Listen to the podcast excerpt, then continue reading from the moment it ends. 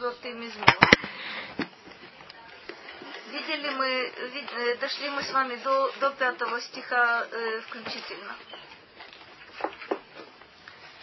Во второй половине, как вы увидите, какие-то моменты очень, э, очень необычные. Я вам только хочу напомнить, что 34-й мизмор это э, необычная ситуация, когда Давид э, спасается благодаря безумию или благодаря симуляции безумия. Это мы, мы четко не определили, что там было. Но как бы то ни было, безумие здесь носит какой-то э, ну, необычный, необычная вещь. Спасительный характер. Ну, что э, то, чем мы, э, как правило, пренебрегаем, и то, чего мы боимся, почему-то оказывается э, спасением. Мы с вами уже говорили о том, что ошибочно мы считаем, что спасение это что-то ну, совершенно замечательное, приятное, удивительное,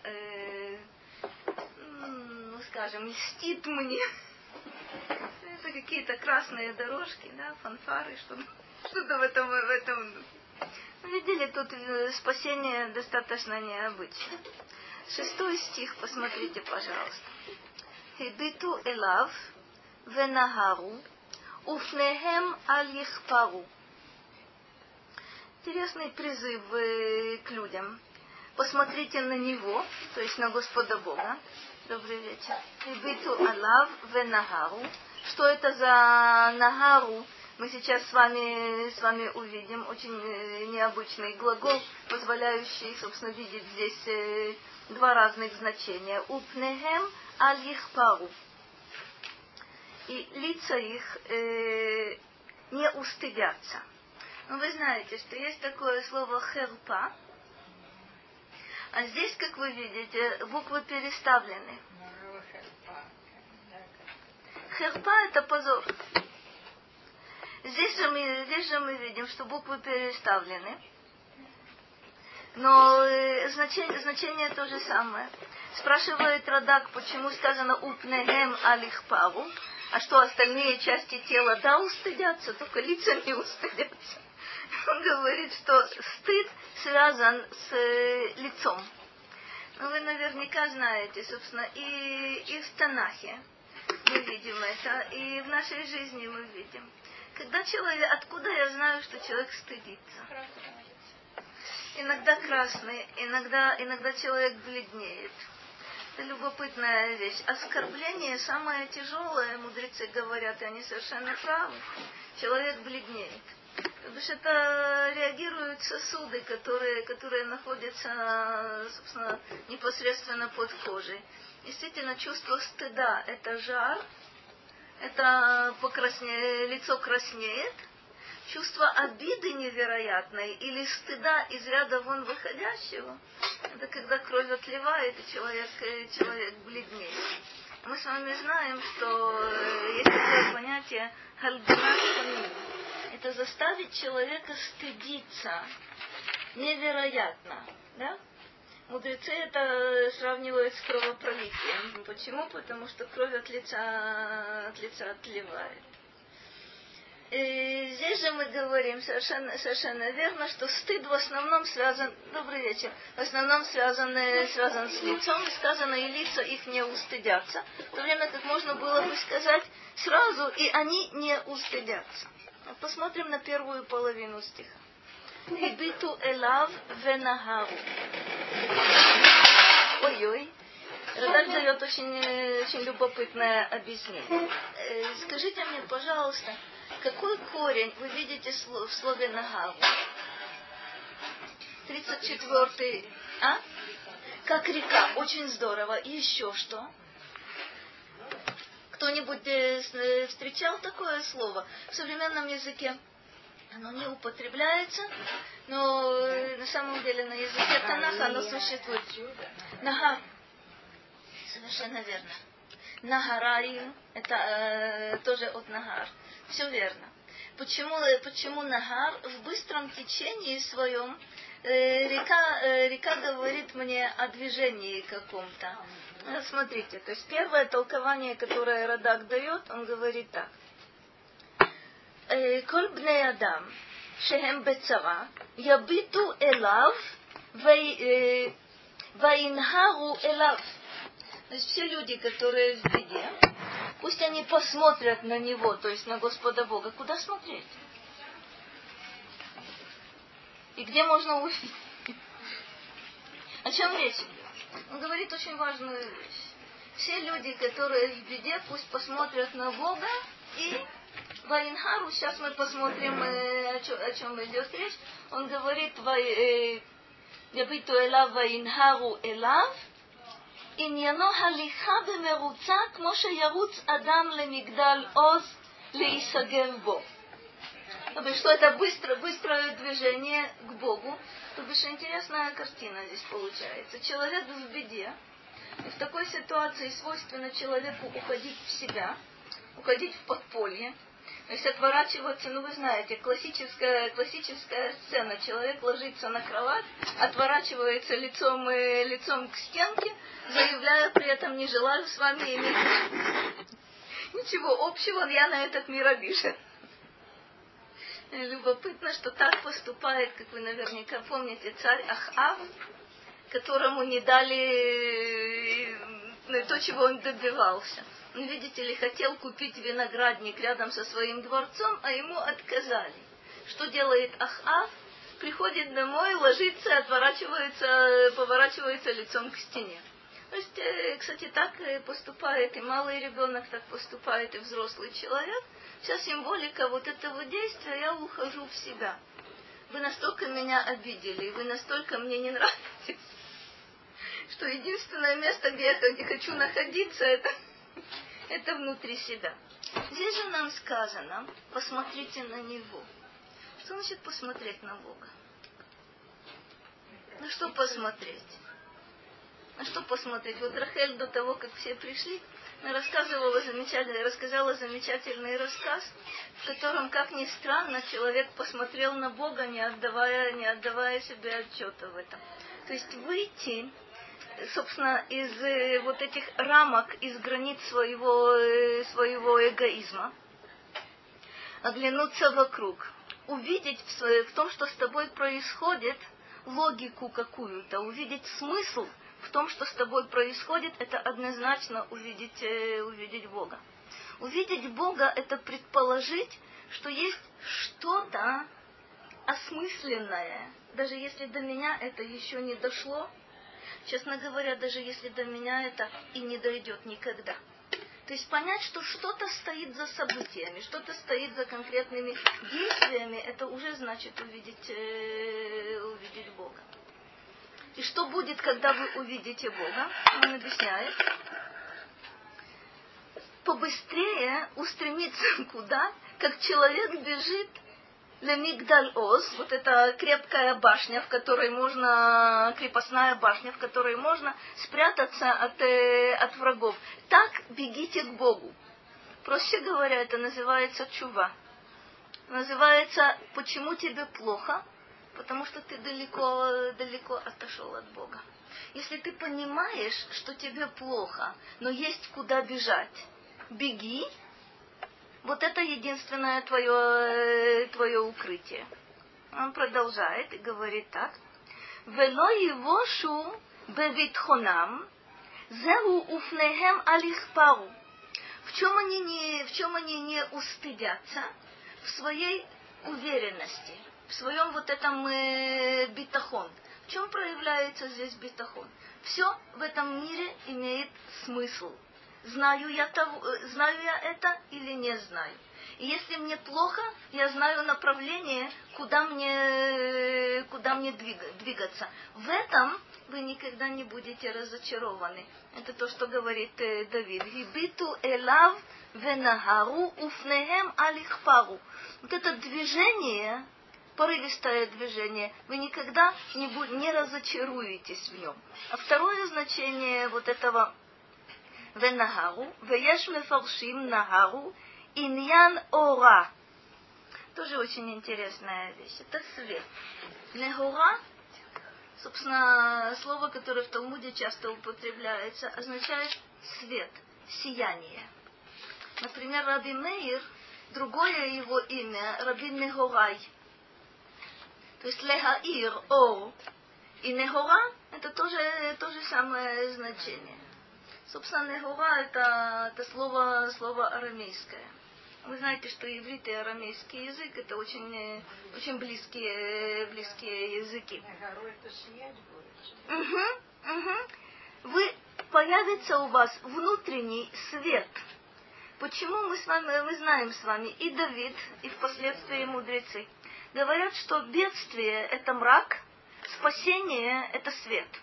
Даже если, если мы не знаем, не знаем эту символику, просто вспомните, как вы чувствуете себя, э, когда светло, как вы чувствуете себя, когда, когда темно. То есть э, темнота – это тревога, это э, опасность, даже если я ее не вижу. Свет – это, собственно, символика спасения, облегчения и так далее.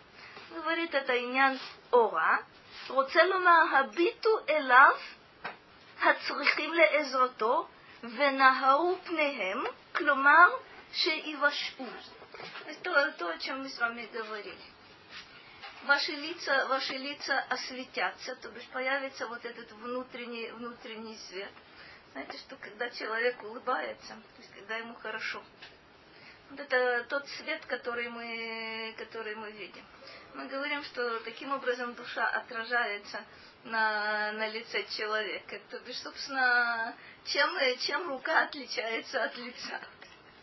Собственно, и э, когда мы жестикулируем, тоже можно что-то что понять, как человек себя чувствует, э, его настроение и все. Но больше всего мы видим, видим это, это лицо, это глаза, собственно, э, мимика – это, собственно, то, что, то, что нас выдает э, э, невероятно. То есть мы можем э, делать вид, что все прекрасно, все замечательно, но тот, кто нас знает, по лицу увидит, что не так все э, не так все безоблачно, как мы только что э, заявили. Э, тоже, тоже любопытный момент. Вот этот свет, свет на лице, он признак, э, является признаком спасения. То есть это выход. Когда мы, когда мы чувствуем безысходность, мы мрачнеем. Любопытная, любопытная вещь. Есть э, в Танахе масса, масса глаголов и каких-то интереснейших определений, которые показывают вот это настроение и состояние человека, которое отражается, отражается у него на лице. То есть вы знаете, например, э, помните в Магеллат Эстер, когда Аман удручен, есть определенное слово, как он себя, бедняжка, ведет, уфанав хафу, то бишь вот это, вот это опять же уход в себя. Мир плох, я в себя, в себя ухожу. А когда человек действительно то, что мы называем маор панав, да, свет его лица, свет на лице, это вот это его открытость, э, открытость мира. Миру.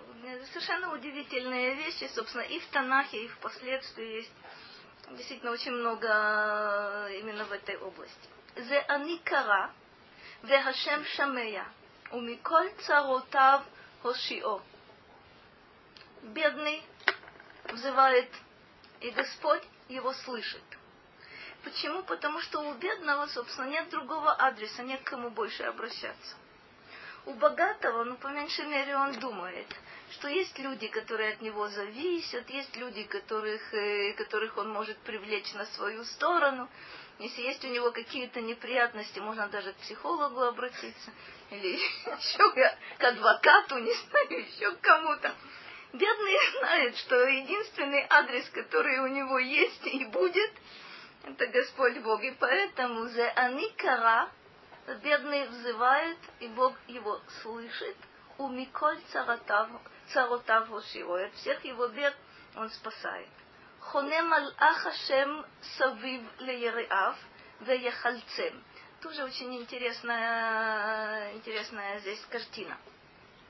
Ангел Господний, хоне савив леяриав, как будто бы станом э, располагается вокруг тех, кто страшится Бога. Это очень интересный момент, который мы увидим в следующем, в следующем стихе, по-моему, нет, через один, через один стих. Получается, Веяхальцем. И их спасает. Э, собственно, лехалец и в современном языке лехалец кого-то это, собственно, вывести кого-то из беды, э, вызволить кого-то, извлечь кого-то из, э, из его вот этого, вот этого состояния. Радах здесь объясняет, объясняет так.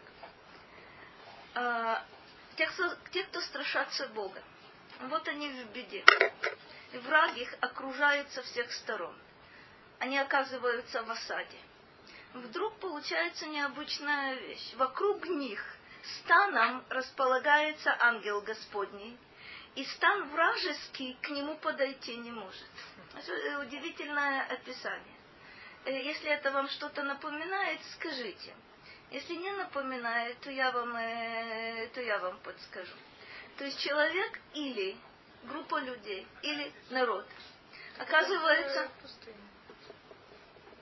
а, э, в, пустыне, в пустыне это очень хорошо, но в пустыне там не было вот этой осады вражеской. То бишь шли по пустому. Мы знаем, что вот Амалек появляется. Как? Осада Иерусалима, это очень хорошо было сказано. Это, это период действительно, когда Ассирия осаждает, э, осаждает Иерусалим. И вдруг происходит что-то необычное. То есть все знают, все города захвачены, включая все города Иудеи, остается один Иерусалим осажденный. И вдруг происходит что-то необычное.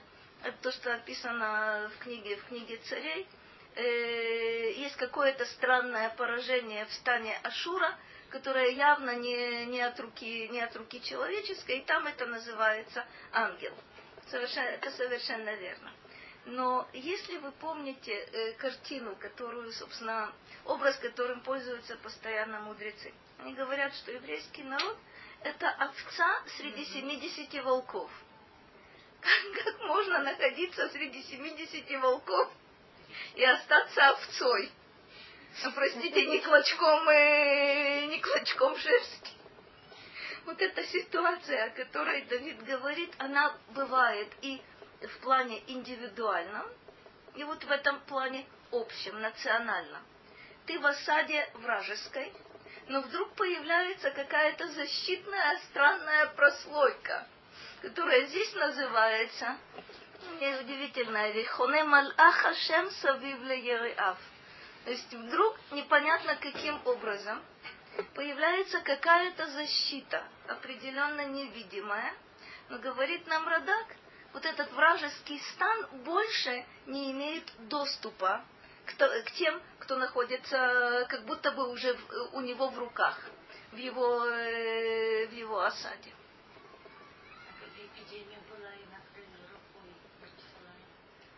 Э, Какая Там немножко другая, там немножко другая вещь. Но, э, честно говоря, ну, практически наше существование на протяжении 60 лет точно. Смотрите, ведь практически что происходит? Это вокруг, э, вокруг все государства, без исключения, враждебные. Те, которые, с которыми у нас есть мирный договор, и с которыми у нас нет мирного договора, и которые, и с которыми у нас нет границ, и с которыми у нас есть границы, а практически на самом деле все враждебные. Если кто-то вам скажет, что Египет э, дружественная страна, э, не слишком доверяйте. Я... Как? Это верно. Это, это верно. Но, но смотри, э, Совершенно, совершенно верно. Но то, что наше ближайшее окружение, если ты посмотришь, мы в осаде непробиваемой. И как были, мы, были ситуации, когда, собственно, весь мир был против нас. Открыто. За эти 60 лет, всего-то, всего-то навсего. Как мы, как мы выжили? Вот этим способом. Хонем Аллахашем.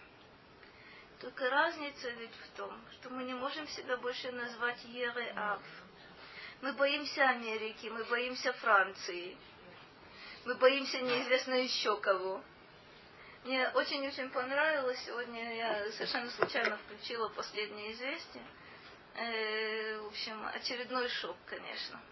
Что было сказано? Э, что нужно учесть, что э, глава правительства Франции сказал, и вот нужно идти по указанному, совершенно верно, по указанному направлению. Что сказал глава, глава правительства Франции? Что нужно отдать все. И мы, и мы обрадовались очень. Теперь у нас появилась большая надежда. Это аплодисменты я слышала, это удивительно. Он выступал в Кнессете. Приняли, это правда, приняли на ура. Особенно приняли на ура, что он сказал, что нужно отступать и аплодисментами по Это правда. Это правда. Живем где-то. Э, живем мы в очень интересном мире. Безрат Ашем. Я, я как раз очень-очень в этом, э, в этом, в этом уверен. Все вот эти вот э, книжки. Это правда. Это детские, это просто детские Нужно смотреть на реальности. Вот удивительный момент.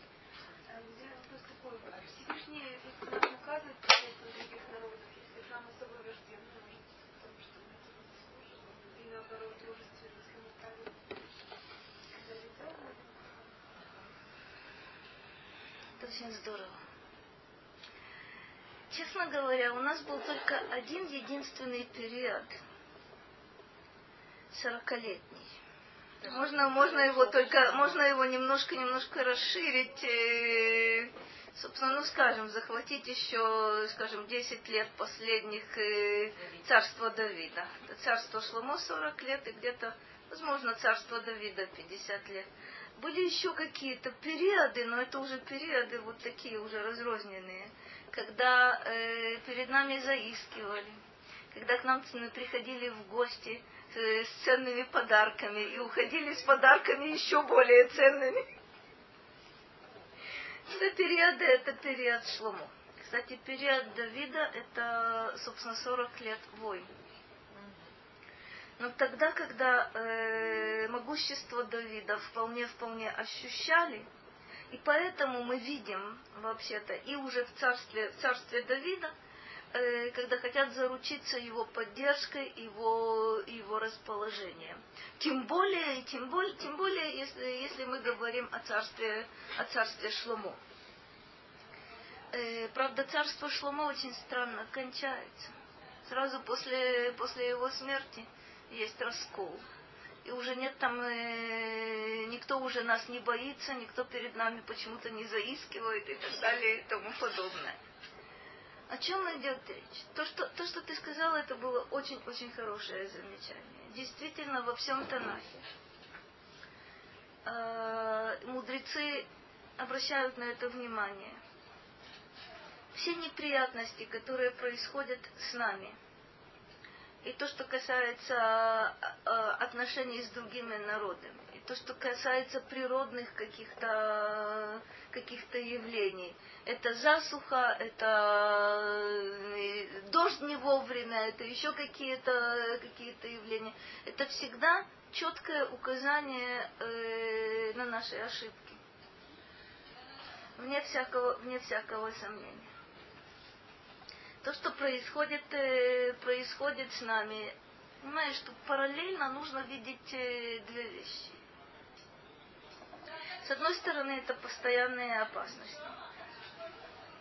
Тоже потрясающая вещь. Последнее известие все-таки удивительная вещь. Удивительная вещь. Американцы заявили, что они позволили нам э, э, проводить военные учения, чтобы Иран понял, что Израиль сам может принять меры. А если Израиль не примет меры, то Америка вмешается. То есть, честно говоря, вообще анекдота, анекдотов не надо уже не, не сочинять, не, не собирать.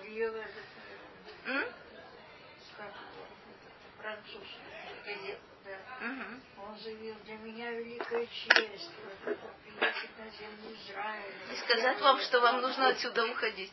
Да. Это что это?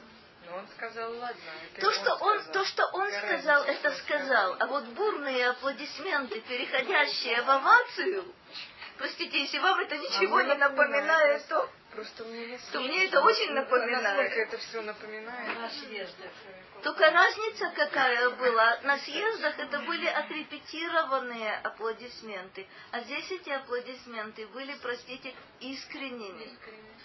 Очень обрадовались очень обрадовались, что Саркози сказал, что надо убираться. Вообще-то интересно, если бы кто-то приехал во Францию и сказал бы, что, э, что нужно из Парижа убираться. А, все бы аплодировали. Интересно, что было бы. Очень бы чего-то мне хотелось бы посмотреть это. Я даже, даже готова, не знаю французского языка, только послушать евреев уберутся, наверное, вот сейчас так избили мальчика, что он в коме находится во Франции. Ой, Шаббат. Нет, Саркози нам посоветовал убираться отсюда. В этом вся, вся неприятность. Ну, это значит, наш Всевышний наказывает этим правительством. Смотрите, обратите внимание на, на два момента. То что, то, что нас наказывают этим правительством, может быть но скорее это правительство отражает наше состояние. Потому что мы знаем с вами, что э, есть э, тесная связь между правителем и его поколением. Великое поколение заслуживает великого правителя. Чем поколение ниже, но такого еще, честно говоря, не было. И вообще-то и представить себе трудно было. Но есть еще один момент, на который надо обратить внимание. Это верно, что здесь есть какой-то фактор, э, фактор наказания. Но обратите внимание, что есть э, чудо невероятное, которое чем э, хуже наше правительство, тем чудо, чем чудо больше становится. Это удивительный, удивительный момент – такого порядка, собственно, как мы существуем.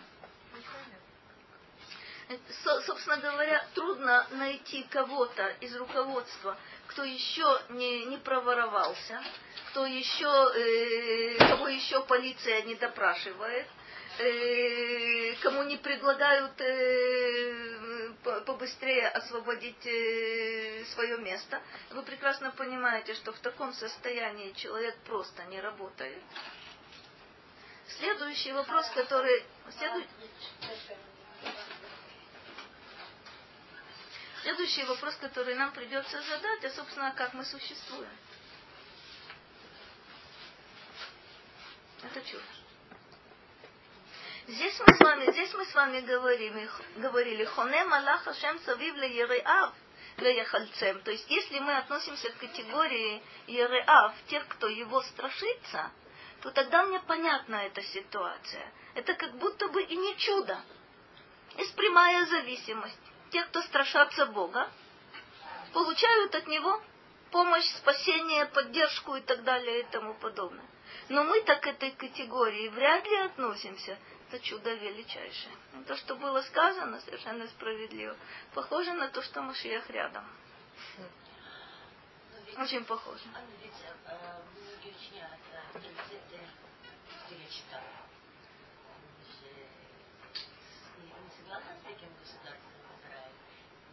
А кто с ним согласен?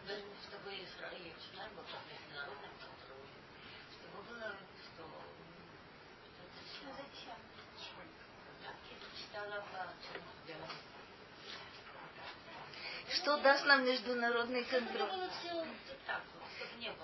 Смотрите, на, на самом деле все что, все, что нам нужно, это контроль со стороны Господа Бога. Он у нас есть. Самое, самое странное, что в каком бы состоянии мы ни находились, и в каком бы, как бы мы ни старались э, испортить все, что еще испортить можно, тут явно прослеживается какое-то направление, э, вопреки всем нашим активным усилиям э, погубить все, что еще не успели погу- погубить. Это происходит, это происходит постоянно. Э, рассчитывать на Господа Бога всегда. Течение будет идти так. А, Хороший вопрос. Же не знаем. он Хороший вопрос. Захочет и сказал. Ну да. А почему совершающий Всевышнего кажется в такой, оказывается в такой ситуации, что их нужно... О, вот это, вот это то, что мы... Они становятся страшащимися посредством того, что.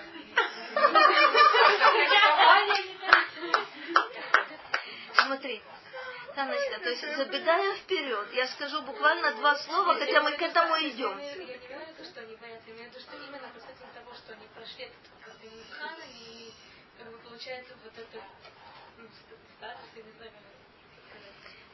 Это действительно удивительная вещь. Что такое человек боится Бога? Мы увидим это буквально через один стих. И немножко дальше мы опять вернемся к вопросу, который ты задаешь. Собственно, если я говорю от человека, что он боится Бога, что я понимаю? Что у него все замечательно. Что я понимаю? Может ли такой человек, который боится Бога, подвергаться испытаниям вообще?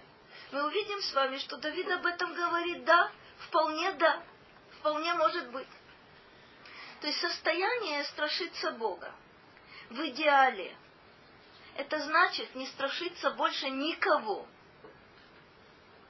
То есть э, есть. Слава Богу, что они есть. И на этом мы держимся. Действительно, действительно, праведники отличаются тем, что они страшатся Бога и только Бога. Это удивите- удивительное состояние. Смотри, если, если, спросить, если спросить, кого я боюсь, я тебе, я тебе сейчас быстро расскажу.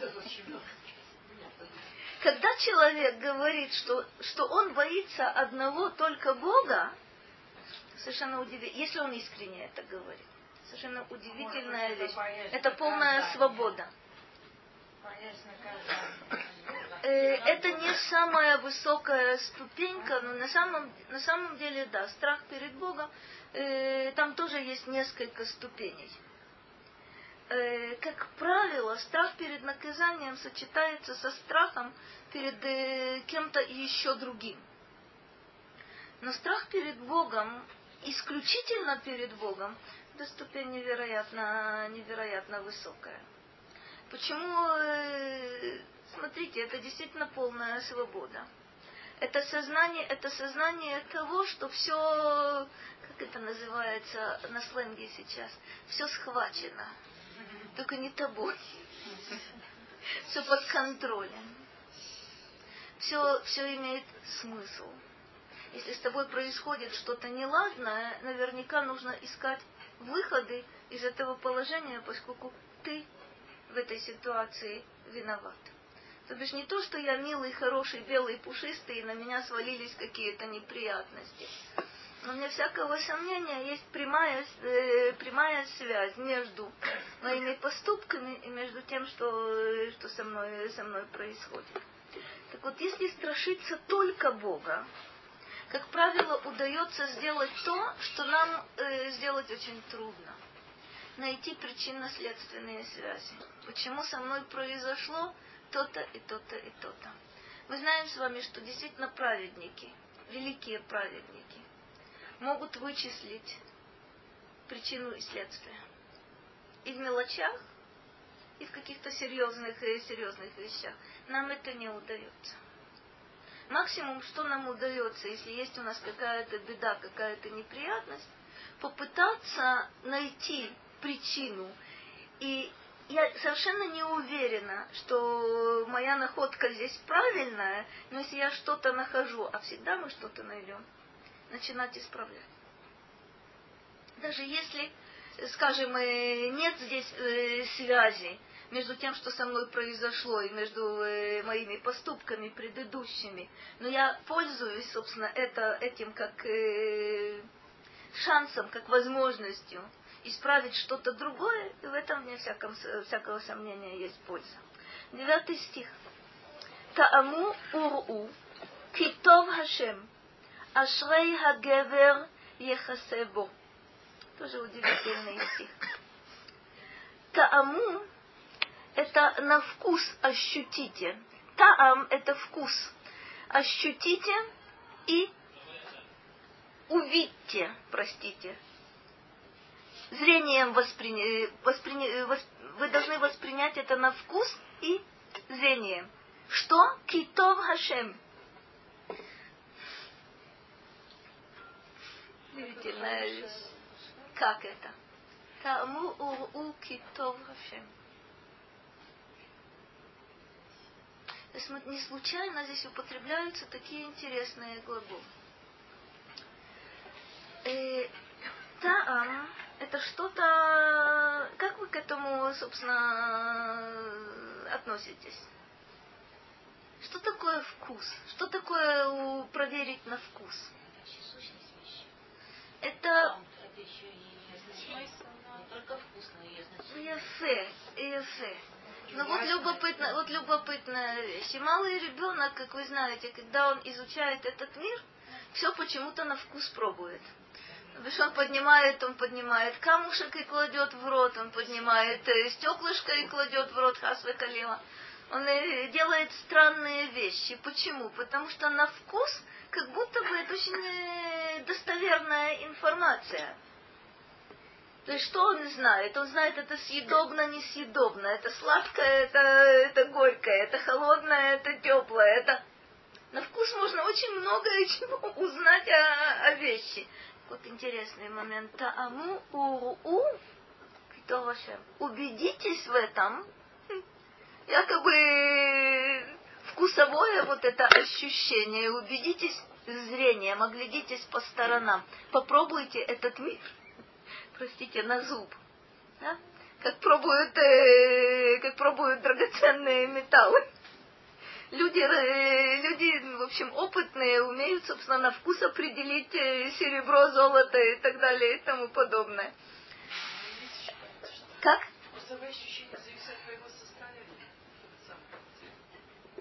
Очень здорово. Так вот, на вкус определить, на вкус определить кито вашем. Это удивительная вещь. И тогда, когда горько, тогда, когда сладко, нужно понять, что то Вашем. Это вещь необычная. Если, я, если мы возьмем сейчас по куску э, пирога, и он будет удачно, э, в общем, э, изготовлен, мы скажем хорошо. Если нам дадут, не знаю, не знаю, чего-то там с большим содержанием соли, мы скажем, ой, если это подпорчено, мы тоже нам это не понравится. Это удивительная вещь. Если вы присмотритесь к тому, что происходит, то не всякого сомнения, и глаза ваши скажут, и вкусовые ваши ощущения скажут. Кито вашем. Но Радак это понимает, э, понимает иначе. Правда, он дает две, две версии. Он говорит так. Едията сехель убхинато, и каре таам. Это то, что вы сказали. То есть э, разум, то что, мы, то, что мы понимаем в этой действительности, называется, называется таам. Вы помните, что таамей мицвод это, собственно, то, что стоит, э, стоит за заповедью. Какое, чего мы достигаем при помощи, при помощи заповеди. Это тоже называется таам. Не случайно эта вещь называется там, вкус – кстати говоря, вкус не исчерпывает э, содержание вот этой, э, вот этой вещи. Мы говорим, э, яблоко кислое на вкус. Но кроме того, мы знаем, что это яблоко содержит такие-то витамины, такие-то минералы, которые мы на вкус не ощущаем, но мы знаем, что это есть. Вкус это еще не весь объект. Это еще не весь предмет. Но это уже серьезная характеристика этого предмета. Понять всю эту действительность мы вряд ли, мы вряд ли сумеем. Но если мы открыты для действительности, то, то что он говорит, едията сехелю пхинато и карайта. Ур-у, вот это ур-у китовашем, гамкен бемарэ сехель. Это тоже то, что мы называем глазами разума. То есть присмотритесь, поймите, почувствуйте, ощутите. Это то, как мы эту действительность воспринимаем, анализируем ее. או במראה העין, כמו שתראו בעיניכם כי טוב השם, שמגיע טובו, שמגיע טובו לחוסים בו, ותכירו ותדעו, כי אשרי הגבר ехасе бо. Но даже вполне возможно, что даже глазами, просто э, внешними нашими чувствами мы можем убедиться в том, это наши наблюдения, конечно, тоже, но мы и видим реальные какие-то события, которые становятся нам постепенно, постепенно понятными. То есть не только анализ того, что скрыто от нашего зрения, но и то, что нашему зрению открыто, свидетельствует о том, кито вашем ашрей хагевер ехасебу. Тоже удивительная вещь. Помните, мы с вами говорили в первом мизморе – что такое ашрей? Что оно такое? Что это слово означает само по себе?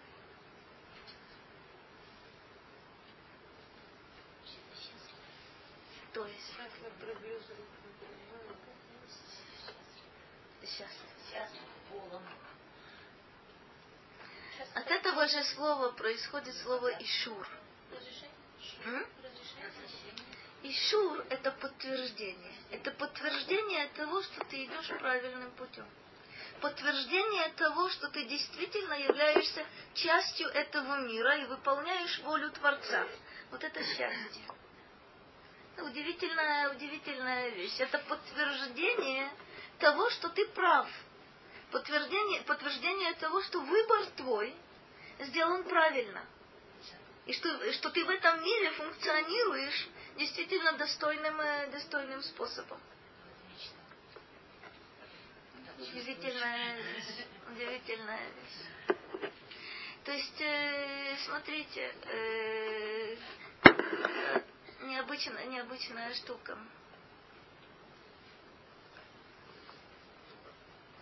Ну, на иврите есть такое замечательное слово, которое, собственно, является э, переводом с английского языка. Слово называется машов. Что такое машов? Аночка встречала? А, конечно. Что такое машов? А. Это, ну, это перевели. Что он, обратная связь. Совершенно, верно. Совершенно верно, обратная связь. Это удивительная вещь. Это как будто бы мое вот это ощущение необычное, настоящее счастье, о котором речь идет в Танахе, о котором речь идет в, в Тагилим, это обратная связь, это подтверждение, что я действительно иду по правильному пути. Вот это обратная связь. Это Машов называется. Лехашив. Лехашив, это возвращать, да? То есть у меня есть связь. Угу, совершенно, совершенно верно. Вот это оно есть. Ощущение счастья, не иллюзорное. Не потому, что я выиграл вчера в лотерею, и у меня э, еще есть, э, есть мой выигрыш, но завтра его не будет, э, счастье улетучилось, да? Да. Собственно, это отношение с этим миром и оценка, которую я получаю, оценка моим, моим действиям. Это действительно состояние, состояние счастья. Хотя, если вы подумаете на русском языке, что такое счастье?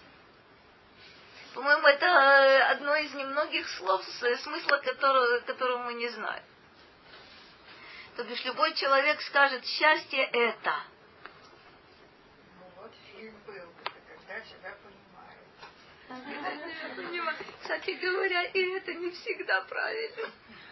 Иногда, когда тебя понимают, приводит к стыду. То есть мы-то имеем в виду, когда тебя понимают, это когда я хочу, чтобы меня понимали. Когда счастье, это когда я хочу, чтобы меня понимали. И меня понимают. Проще говоря, э, согласно вот этому милому фильму, э, счастье это когда есть связь с другим человеком или другими людьми, и близость между нами существует. Но, между прочим, счастье, когда тебя понимают, иногда это, иногда это, простите, несчастье. Нет каких-то абсолютных, абсолютных определений. То бишь, э, если вы вспомните, что мы понимаем, что мы понимаем под счастьем, это какие-то, это какие-то мгновения, э, вспышки какие-то. Э, помнится, я не знаю, действительно ли это было или это очередной, очередной анекдот, но есть такой, говорят, что у Наполеона спросили, счастлив ли он. И когда он э, вспомнил о своей, свою жизнь, собственно, ретроактивно, он сказал, что в жизни своей он может найти несколько дней счастья.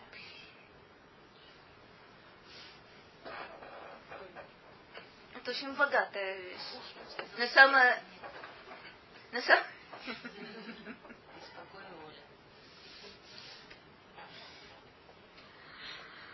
Удивительная вещь. Есть такое понятие офер в Танахе. Есть такое, есть такое понятие. Это определенное состояние, кстати говоря, оно намного больше, чем несколько дней за, за всю жизнь. То бишь это не, нельзя сказать, что это безоблачное, безоблачное счастье Э, в нашем, э, в нашем представлении, но это удивительное совершенно, совершенно понятие. Иру это шем кдушав, ки эйн махсор леериав. Тоже интересный, интересный поворот. Страшитесь Господа, кдушав, святые его, ки эйн махсор леериав. Потому что нет недостатка, нет э, э, у кого, у тех, кто его, у тех, кто его страшится. Видите, что тут есть э, такое кольцо – страшитесь Господа Его святые, потому что у тех, кто Его страшится, нет, э, нет недостатка, недостатка ни в чем. Но прежде всего стоит, э, стоит уточнить здесь позиции. Что такое кадош? Отделенный. Что такое кдуша в данной, э, в данной ситуации? Радак э, дает очень интересную характеристику. Собственно, это в том же направлении, в котором идет э, Рамбан говорит так, душа, Хем хамон им ацмам миров хатаава. Это люди, которые удерживают себя э, от неограниченных страстей. Что такое кадош? От чего он отделен? Сказать, что он отделен от греха, отделен от преступления, отделен от грязи, это не называется, не называется кадош. Кадош – это человек, который отделен от собственных страстей, от собственных э, порывов. Это э, понятие необычное. Э, почему? Человек, который не ворует, он кадош? Нет, он делает то, что от него требуется. Человек, который не убивает, кадош? Тоже нет, он не является преступником. Человек, который не делает еще энное количество вещей и делает другое количество вещей. Кто он? Вообще в Торе это называется цадик, то есть правый. Потому он выполняет волю Бога, такой человек называется цадик. Легко это ему дается, тяжело это ему дается. Он э, не нарушает запреты и делает то, что э, делать предписано. Что же такое кадош? верно мне было здесь подсказано, что это человек отделенный. Отделенный от чего? Это особый способ существования. Рамбан объясняет это следующим образом. Есть у нас область запрета, есть у нас об, область предписания, и есть у нас область как будто бы серая. Что это за, что это за серая область не, необычная? В том, что разрешено. Ну, скажем, мы знаем, что э, мясо, которое, у которого есть кшер, кошерное мясо, разрешено. Водка, на которой, на которой стоит хороший-хороший шеф, однозначно э, разрешено. Что такое Бен Море? Это странная, странная модель, которую вы наверняка все знаете. Что это за строптивый сын, которого родители должны привести к судье и сказать, это наш сын, он пьет, он ест, он ест и пьет, и пьет и так далее и тому подобное. Как же... О чем речь идет? Но он же придерживается всех, всех законов кашрута. У него это мясо вполне, вполне кошерное, это водка вполне, вполне кошерная. Оказывается, есть... Соверш... Совершенно верно. То бишь, это Рамбан объясняет удивительную ситуацию, что в сфере дозволенного, если человек будет э, для него определяющим будут являться его страсти, он явно будет жить не так, как от него требуется Торой. Не так, э, это явно не, не воля Господа Бога. Человек, который будет э, выпивать в день э, пять бутылок кошерной водки, что мы, что мы сможем ему сказать? Где в Торе запрещено? А? Прощай, можно сказать. Ага. Где, в, то, где в Торе запрещено выпивать в день пять, пять бутылок кошерной водки? Или где в Торе запрещено э, есть мясо в неограни... неограниченных количествах? Или устраивать пиршество с утра, с утра до вечера. Кстати, обратите внимание, э, известная вещь как э, э, римские, римские аристократы вели себя. То бишь это действительно пиршество с утра до вечера. И коль скоро человек... Угу, и коль скоро человек не в состоянии столько съесть, у них были, э, были разработаны определенные техники, как сделать так, чтобы не ограничивать себя. Не... Почему? То бишь это становилось целью жизни. Если целью жизни человека является еда, э, еда и питье, если целью, если целью жизни человека являются какие-то вещи, мы определенно скажем, что это противоречит Торе.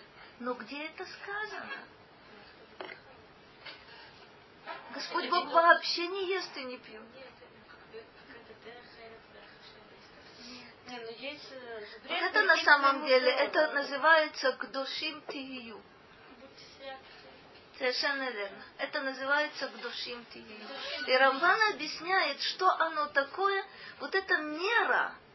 Есть некая, некая зонтичная заповедь, которая, собственно, это то, что над всеми заповедями. Это то, что регулирует мое отношение в области дозволенного удивительная вещь, к душим тигию. Это что? Это как человек должен относиться к собственным страстям, к собственным порывам, к собственному э, вожделению. Вот здесь человек определенно может... Э, э, это удивительная вещь. Удивительная вещь. Это действительно та область, где человек должен, должен работать и работать серьезно Хотя как будто бы ничего он не нарушает, если он будет есть с утра до ночи. Как будто бы ничего. Рамбан уверен в том, что он определенно нарушает заповедь к душим тигию. Кстати, к душим тигию эта заповедь не к великим обращена, эта заповедь ко всем обращена. Ко всем без исключения. Человек должен знать вот этот, э, вот этот принцип. Здесь Радак говорит, что кто такие вот эти святые Господа? Мон им ацмам мирова тава. ואמר, אתם קדושי השם, ומספיקים במעט מן העולם, לא תראו שיחסר תורפכם. Тоже очень интересный поворот. Вы, тех, э, которые здесь названы, названы святыми, у Маспиким, в чем же это выражается, довольствуются малым от этого мира. Это человек, который хочет этот мир проглотить. А на самом деле вы знаете, что есть такое свойство у абсолютного большинства людей, э, которые, собственно, заглатывают этот мир глазами. То есть все, что, все, что они видят, наверняка это нужно, и это нужно, и это нужно, без этого совсем нельзя, э, нельзя обойтись. Вот здесь сказано, люди, которые довольствуются малым от этого мира. Что такое довольствоваться малым? Что это? Будь доволен своим делом. Будь доволен только тем, тем, что у тебя есть. Э, похоже. Есть удивитель- удивительное э, место в Талмуде. Ну, нужно действительно радоваться. Вот То, что у тебя есть, на самом деле, это то, что тебе нужно. Вот это все. И видеть, что то, что у тебя есть, является средством и инструментом для твоей работы. Да. Как ты можешь это использовать? Но тут, э, тут немножко о другом речь идет. Есть э, очень известный мидраж, который вы наверняка все помните. Это перед смертью Раби Иуда Наси, когда он поднимает, э, поднимает руки к небу и говорит Богу, ты знаешь, что я трудился всеми десятью моими пальцами, то есть все мои силы прилагал к изучению Торы, а от этого мира не получил ни на один, даже малый, э, ни на мизинец. Кто это говорит? Это говорит Раби Юда Анаси, который отличается своим несметным богатством. Что же он говорит? Удивительную вещь. Как он пользовался своим богатством, как инструментом, как средством. Для того, чтобы, собственно, возглавлять этот народ, помогать людям, добиваться определенных, определенных целей, богатство является инструментом. Что говорит Раби Юда Анаси? Ни на мизинец я от этого мира не получил.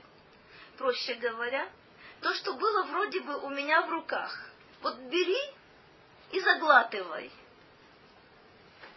Почему я от этого отказываюсь? А не было надобности в этом. Это лейстатек бемуат, это удивительная вещь. Это не потому, что у тебя большего нет.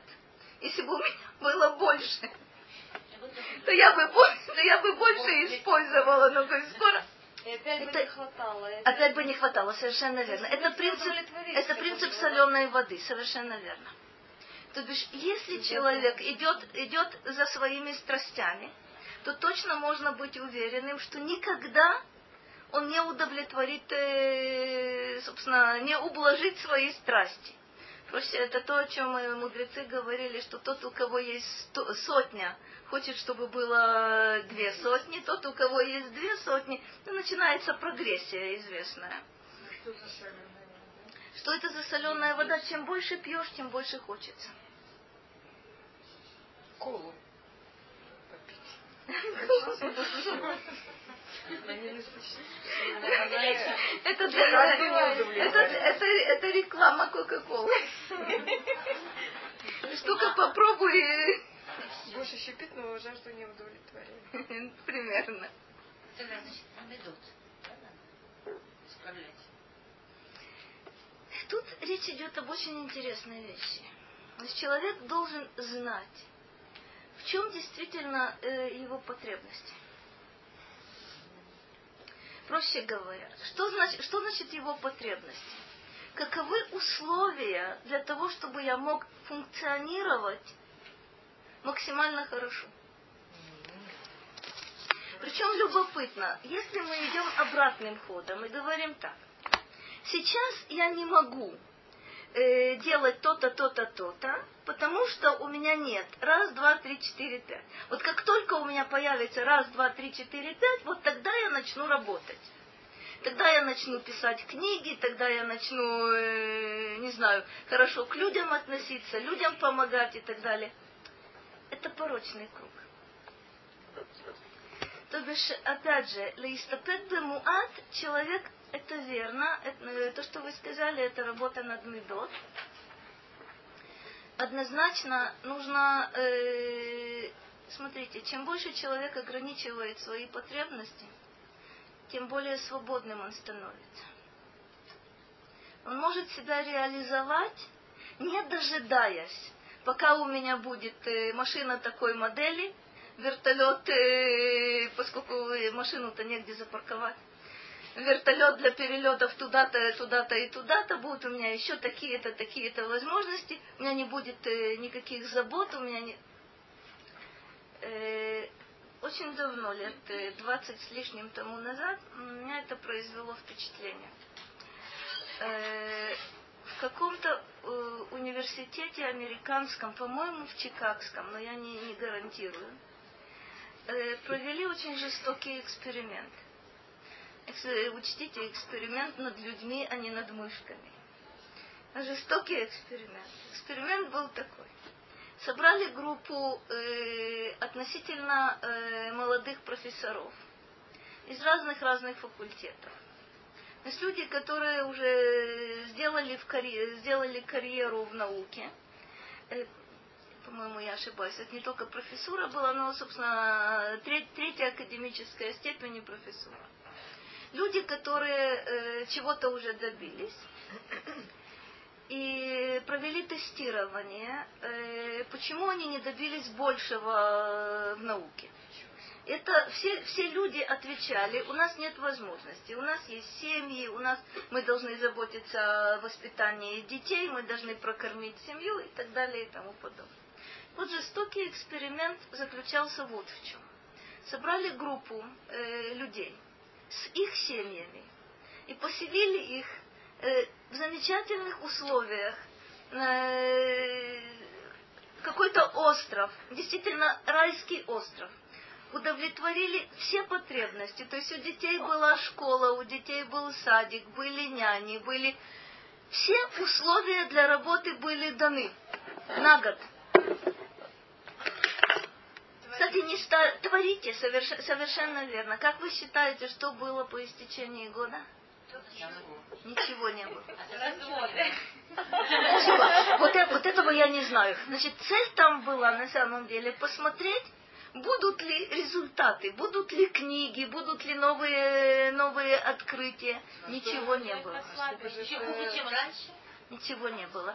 Раньше было ничего. Очень много. Очень много. Я э, не помню сейчас, к сожалению, потому что я это видела где-то лет 20, э, более 20 лет тому назад. Э, это было где-то, ну, где, да, где-то примерно 20 лет тому назад. Там было все. Там были выкладки финансовые, что, какие условия там были предоставлены. То есть людям денег не давали, но удовлетворены были все потребности собственно говоря, сняли с них все заботы, все ограничения. Результат был нулевой. Вот это, вот это странно, вот это странно, вот это странно. То бишь, когда человек не умеет пользоваться тем, что есть у него, то практически всю свою жизнь он проживает э, вот каким образом. Он как будто бы готовится к той ситуации, вот когда у меня будет – когда у меня будет, тогда я смогу себя... Жизнь идет на ожидание. Когда у меня будет то-то, то-то, то-то, вот тогда я, я вам докажу, что. Когда у тебя будет, простите, уже ничего ты не сможешь доказать. Это, достаточно же, э, когда, когда я впервые услышала об этом эксперименте, честно говоря, я была в шоке, потому что каждый о себе подумал в тот конкретный, в тот конкретный момент. Потому как э, и в то время, и сейчас я говорю, мне мешает раз, два, три, четыре, пять. Если бы мне не мешало так-то и так-то и так-то и так-то. У меня всегда, всегда есть такая возможность. Бывают ситуации, когда тебе не мешают, и ты ловишь себя на том, что, Боже мой, кто же мне мешает, кроме меня самой? Вот это самая, самая удивительная вещь. Гевер. Как? Же Гевер. Про нас. А почему мы не говорим? Э, Какой-то очень... Сколько это женщина? Я, не помню, э, Это относится ко всем. в каком-то маленьком журнале. Да. в каком-то маленьком журнале была статья про женщину. Она была еврейка, она э, была э, в Советском Союзе, потом она уехала за границу, потом снова приехала. Ее, э, она вела какие-то потрясающие исследования, короче, ее посадили при Сталине. И она была э, в тюрьме. Там она написала несколько потрясающих романов. В условиях совершенно удивительных. Ее выпустили из тюрьмы. И она продолжала работать, ей было уже за 80. Это чудеса. Вот это чудеса. Это действительно, когда человек умеет Но пользоваться Талмуд, тем, что есть. Ее дедушка учил Талмуду еще там чего-то в детстве. Я не знаю, кто это, я не, Ну, я помню не просто, знаю, не читала, не... такая. Ну, меня это просто потрясло, потому что она была вот э, это, ученой в любом месте, то есть э, ничего не А, надо. это генетик Ну, э, Не да, знаю. какая-то женщина. Да, да, да, да, да. Да, поэтому да. Да. Не знаю, не читаю, не читала, но это совершенно замечательно. Смотрите, я не хочу вам приводить э, страшные примеры, но один из них я все-таки все-таки приведу. Я, э, у меня вылетела сейчас э, из головы фамилия ее. Это двоюродная сестра э, Пастернака. Может быть, кто-то кто помнит, кто-то знает. На F. Я не могу вспомнить ее фамилии. Антрополог. Она э, в Ленинградскую блокаду написала, написала самый, собственно, самый крупный свой труд по антропологии. В Ленинградскую блокаду. Это нереально. Но это то, что было. И примеров, примеров таких можно привести совершенно бесчисленное, бесчисленное множество. Что когда человек ставит перед собой цель какую-то, то действительно те малые возможности физические, технические, которые у него есть, он может использовать э, в полной, в полной, в пол- полной мере больше, чем человек, у которого есть очень благоприятные э, условия. Об этом, э, об этом мы говорим. Но тут интересный момент. Вопрос, вопрос такого порядка. Эйн махсор ле ериав.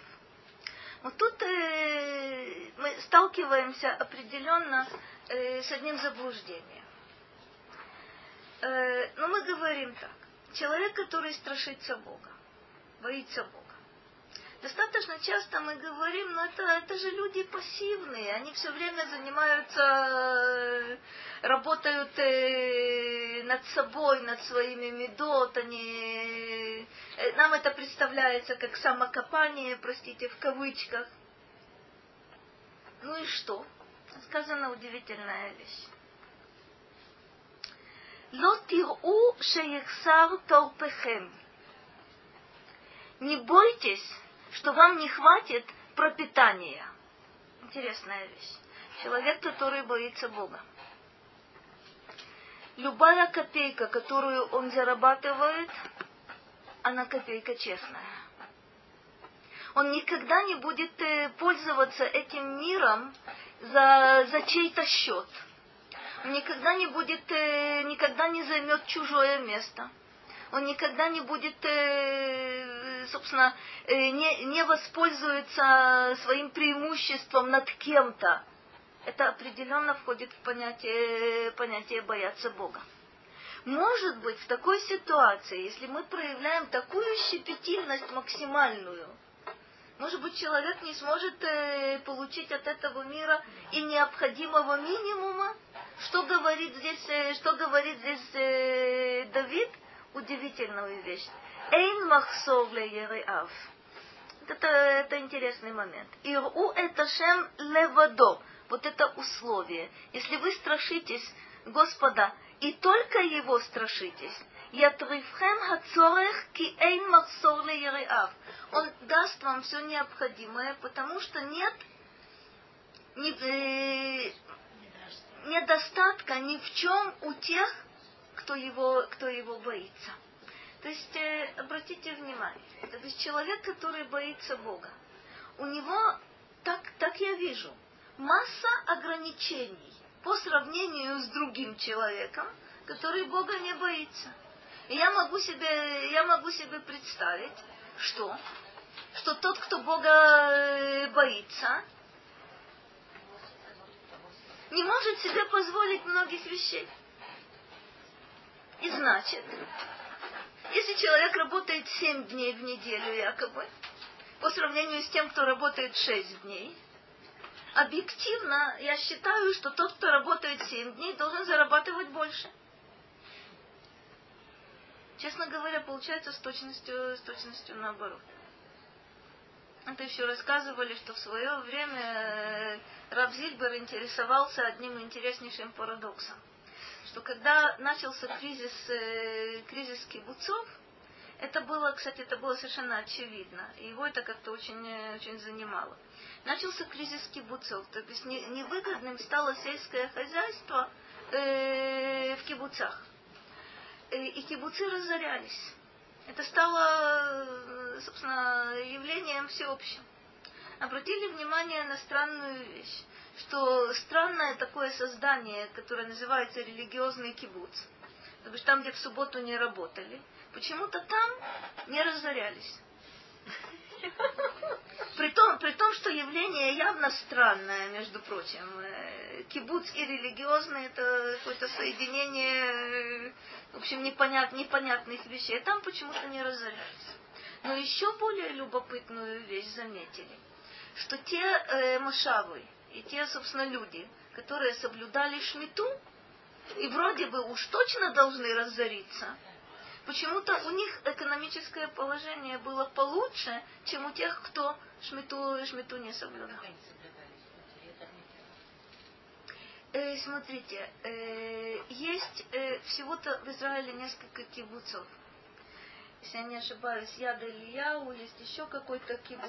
Я не, уверена, я не уверена в том, что кибуцы соблюдают в полной мере шмиту, но есть мушавы, которые, то есть частные, частные люди, которые однозначно соблюдают, соблюдают шмиту. По прежних, собственно, по опыту прежних шмитот, известно, что вместо того, чтобы разоряться, они почему-то выдерживают э, конкуренцию. Нет, нет, нет. Этер Махира это для тех, кто не соблюдает шмиту. Это определенно, определенно так. То есть, вот это удивительный момент. Ты не думай, что твой страх перед Богом ставит тебя в невыгодные условия. Интересный момент. Эйн махсовле Говорит о том, что Бог даст все необходимое для, для того, чтобы ты мог, э, мог продолжать жить именно в этом, э, в этом духе. Ве амар зелефиши уая бен плештим. Почему Давид об этом говорит? Потому что он находился среди плештим, среди врагов. В эйн лошам макирим шеитну лолеехол. Улефиши яра Эташем, лохасар турфо. Турпо. Давид вспоминает о том, что и тогда, когда он находился в критическом положении, среди врагов, не на кого было надеяться, и тогда Бог его поддерживал, и у него было пропитание. Это он вспоминает о другом э, своем пребывании у Плештим на самом деле, когда он там находился со, своими, со своим отрядом, кстати, не только с воинами, но и с семьями, и должен был обеспечить э, всех. Вот это его пребывание в Циклаге, когда он должен был обеспечить э, семьи своих людей продовольствием. И как это происходило, несмотря на то, что он находился во, во, враждебном, во враждебном окружении. Это, собственно, таким образом Радак связывает вот этот стих – с конкретной ситуацией, с судьбой, жизнью, жизнью Давида. Кфирим рашу вераеву, ודורשי השם לא יחסרו כל טוב. Удивительный, удивительный момент. Львы скудели и голодали, То бишь есть, есть такая ситуация, что вот эти могучие животные, э, толкователи нам говорят, что это символ э, людей богатых, знатных, э, сильных. Это они называются кфирим. Кфир – это молодой лев. кстати, любопытно, э, может быть, вы обратили на это внимание. У меня нет, конечно, ответа, но в меньшей мере обратить внимание стоит. Э, сколько э, в русском языке есть синонимов к слову лев? Нисколько. Нисколько. А сколько? Это, простите, это мой. Это состав семейства. Это все тот же лев.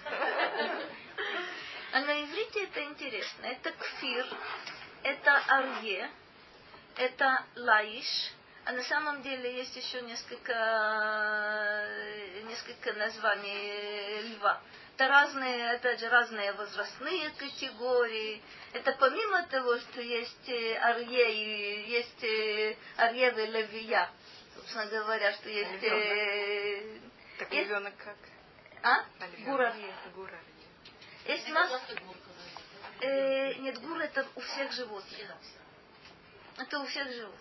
У всех млекопитающих, собственно, это, это гур. Э, гур это, собственно, у плотоядных. Потому что, собственно, у, э, скажем, у оленя и так далее, там, там свои, свои, свои формулы. Не знаю. Очень, очень интересно, очень интересно, но действительно, то есть минимум пять, э, пять синонимов есть у, у льва, в то время как в русском языке он один единственный делать нет. То есть его называют описательно царем зверей и так далее и тому подобное. Но, но лев есть лев. Здесь же как? Могучие лишаются своих сил и голодают. Эдовшеяшем ло их сыру кольтов. Но те, кто ищут Господа, нет у них недостатка ни в каком, ни в каком благе. Нужно понять какую, какую-то вещь.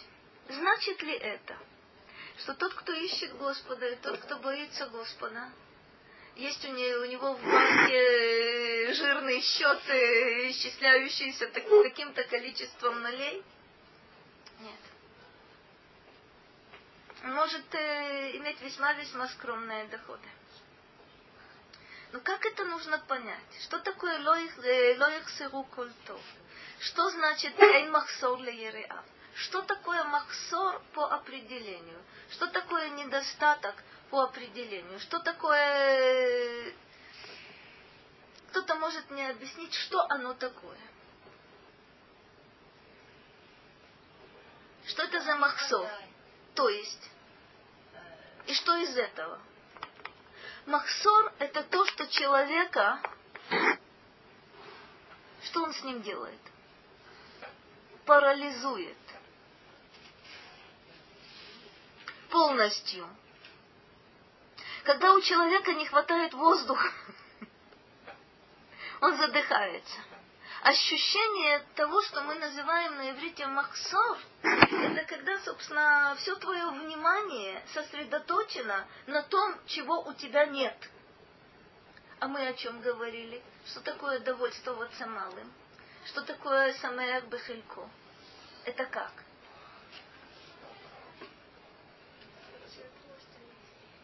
Это знать то, что есть, и как я могу пользоваться тем, что, э, тем, что у меня есть.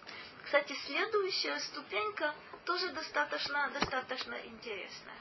Когда человек, э, если человек продвинулся, продвинулся достаточно серьезно, то он знает, и то, чего он лишен, тоже является для него инструментом.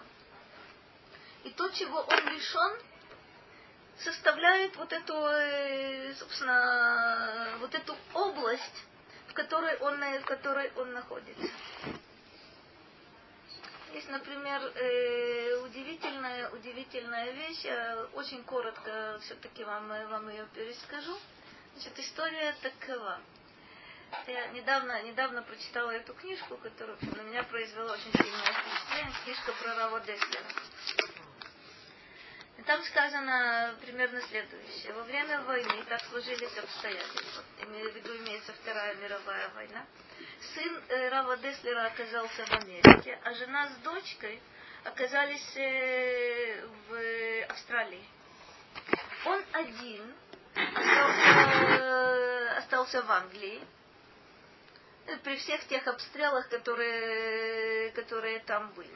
И вот интересно, что он делает? Делает необычную вещь. Он создает э, первый, по всей вероятности, такого типа колель в, в, в Англии. И э, сознает, что если бы его семья была при нем, он бы не мог себя посвятить безраздельно вот этой, вот этой задаче, и наверняка не сумел бы сделать то, что он сделал. Это интереснейший пример, кстати говоря. Каждый может это перенести, перенести на себя. Но э, разница только в том, что Рав Деслер это знает по ходу дела. Я знаю это по прошествии 30 лет примерно. Как хорошо, что тогда-то у меня не было того-то, того-то, а то бы совершенно верно не удалось бы мне сделать, э, сделать ничего. Это необычная, необычная вещь, которая, кстати, в истории Рава Деслера повторяется, повторяется неоднократно. То бишь не только знать, какие возможности дают мне э, положительные вещи, которыми я обладаю, вот это семеях бехилько, я знаю, что у меня есть. Раз, два, три, четыре, пять, дает мне возможность сделать то-то и то-то и то-то. Но у человека э, продвинутого, он знает даже, что ему позволяет сделать, если у него чего-то нет. Необычная вещь. То бишь не ждать, когда у меня появится. Но сейчас, сейчас я не могу, я расстроен. У меня семейство там находится, я за них беспокоюсь, тут еще какие-то какие неприятности. Нет, это удивительное рассуждение с точностью наоборот. Лехуваним, это 12 стих, Шимули, и Раташем Аламетхем. Сейчас мы подходим к вам, э, с вами к самому интересному э, моменту.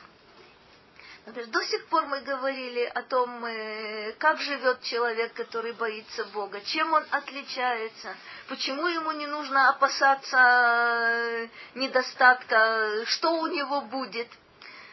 Сейчас Давид переходит э, к очень важному моменту. Лехуваним шимули. Он обращается не к своим сыновьям, понятно? Он обращается, как говорит Радак, к любому, кто готов выслушать его.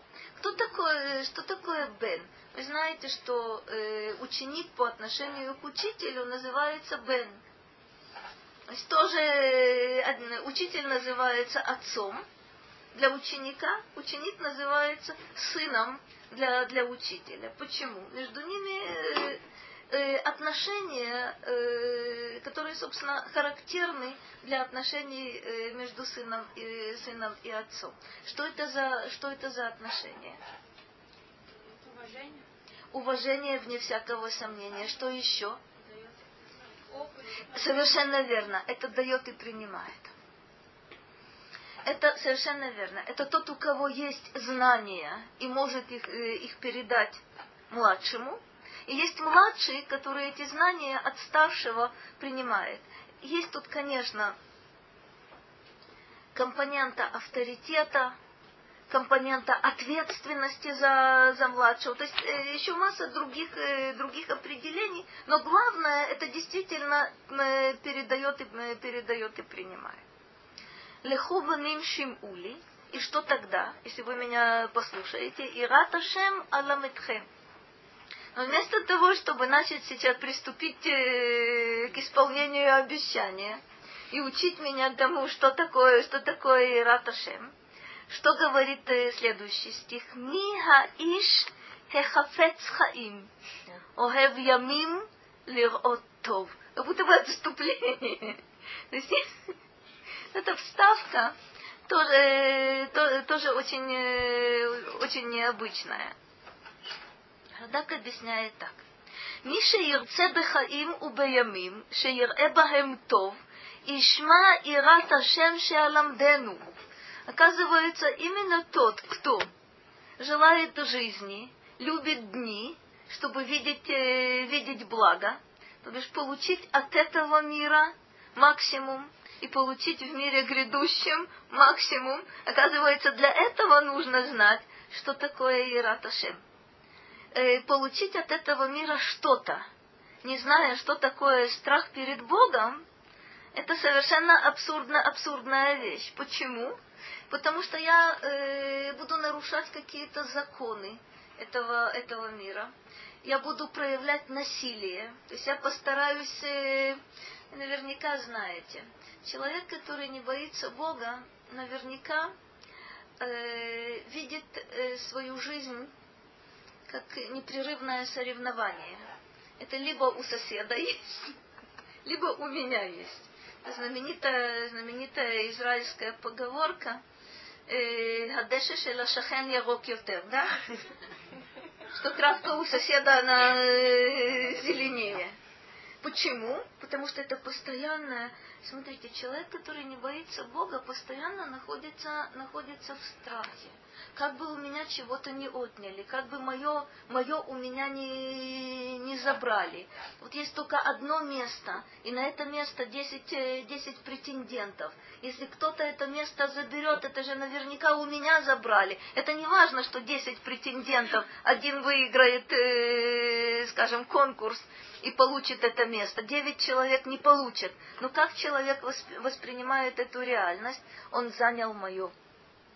Мне это положено. Почему у него есть то-то, то-то, то-то, а у меня этого нет? Это намного лучше было, э, прижилось бы у меня. Конечно. Эта вещь называется конкуренцией. Кстати говоря, это двигатель, э, простите, не только торговли, но и всего западного мира.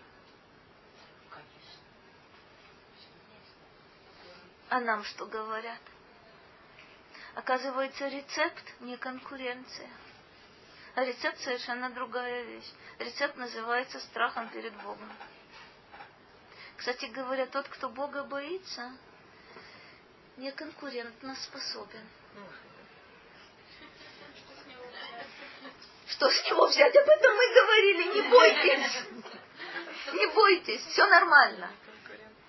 Это удивить, удивительная штука. То бишь нет вот этого задора, задора конкуренции, нет желания пройтись по трупам. Потому что человек, который боится Бога, знает, что то, что ему предназначено, никто никогда у него отнять не сможет. А то, что он сумеет якобы отнять из принадлежащего другому, это преступление, это никогда ему пользы, пользы не принесет. Это знает человек, который боится, боится Бога. О какой конкуренции может идти речь? Это странная вещь. Кстати, интересно, что в Талмуде есть э, э, замечательные правила, которые регулируют э, вот, этот, вот эти отношения конкурентов где я имею право открыть магазин, если уже, если уже есть магазин рядом, где я не имею права э, открыть магазин. Удивительная вещь. Нет конкуренции только в одной единственной области. Может быть, вы знаете? То бишь разрешается, простите, конкуренция. Совершенно верно. Совершенно верно. В обучении, в обучении детей. Если в городе есть один меламед, и придет еще 10 меламедов, то никто не будет в претензии от того, что все 11 человек будут, э, будут работать. Вот тут, не, вот тут разрешается, простите, это не называется конкуренцией, но вот тут нет, э, нет ограничения. Тут нет ограничения. А вот э, дела, собственно, экономические, есть четкие, четкие ограничения. Успех это успех. Может быть одинаковый успех у каждого. Успех это не то, что у человека получается за счет кого-то. Вот какая вещь. Э, смотрите, вы действительно задаете очень хороший вопрос. Э, в языке Танаха есть очень много интереснейших определений. Гезель, Хамас, Ошек. Это все, когда чужое присваиваем мы запретным способом. Есть разные, то есть есть, вы, вы знаете, что есть гнева, есть шот и так далее. То есть, есть разные способы отнятия чужого имущества. Значит ли это, что нельзя этим способом отнять чужое имущество? Можно. Будет ли это успехом? Вот это уже вопрос, э, вопрос интереснейший. Не знаю. То есть человек в материальном отношении скажет, да, я разбогател, потому что я грабил, воровал и, э, и так далее и тому подобное. Вот это тоже очень непростая, очень непростая вещь. Очень непростая вещь. У меня есть... Он не, не толкнул. Да. Соревнования. Нормально. Но всегда, но всегда ли мы, прибегая первыми э, по дороге, э, ну да, мы иногда наступаем на кого-то.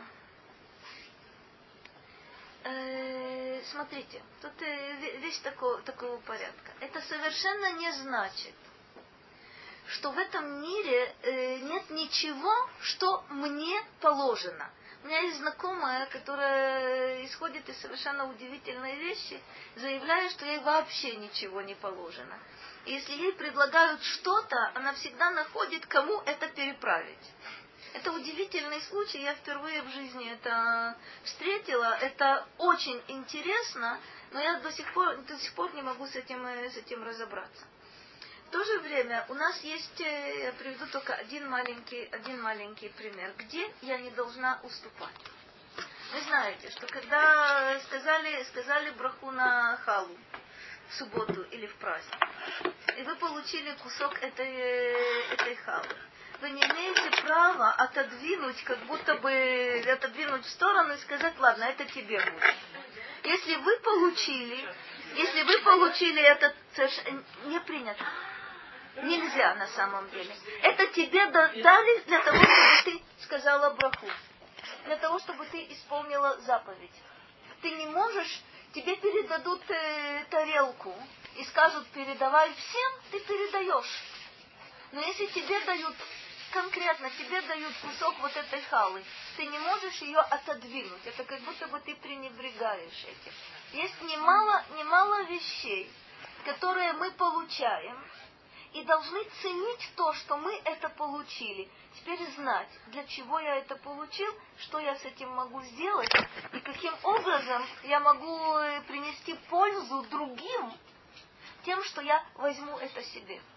Это великое множество вопросов, достаточно, достаточно необычных.